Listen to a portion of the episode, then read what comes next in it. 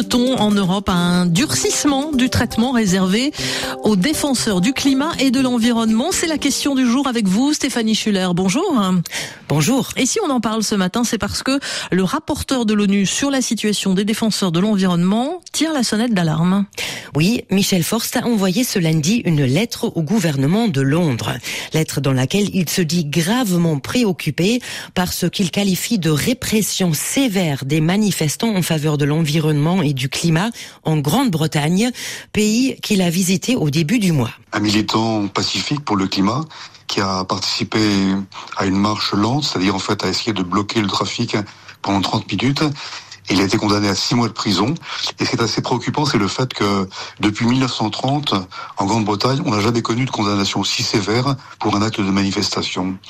Euh, autre exemple, euh, on voit des juges qui président une formation de jugement euh, interdire aux défenseurs de l'environnement de simplement dire le mot climat ou d'expliquer les raisons pour lesquelles ils ont décidé d'utiliser cette forme de manifestation. On a également des informations très préoccupantes de la part de militants qui nous parlent de la libération sous caution, c'est-à-dire ils sont bloqués avec un bracelet électronique pendant de longues heures, parfois jusqu'à deux ans, en attendant la date de leur procès pénal.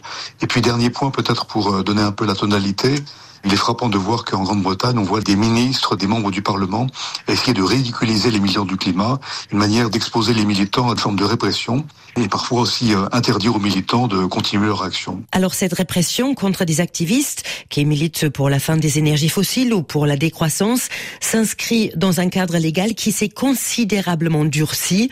En 2022 et 2023, le Parlement britannique a adopté des lois draconiennes en ce sens, dénonce Michel Forst. Et Forst c'est de constater, Stéphanie, que la Grande-Bretagne euh, n'est pas le seul pays à sévir contre les militants écologistes.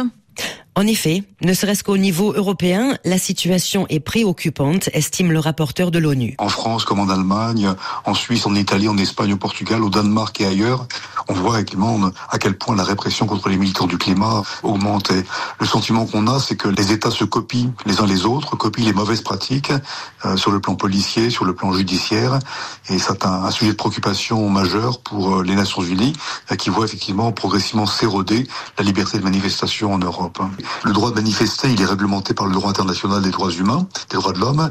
Et mon inquiétude, c'est de voir que dans quelques pays, en fait, on érode progressivement le poids du droit international euh, sur les décisions qui sont prises par les tribunaux.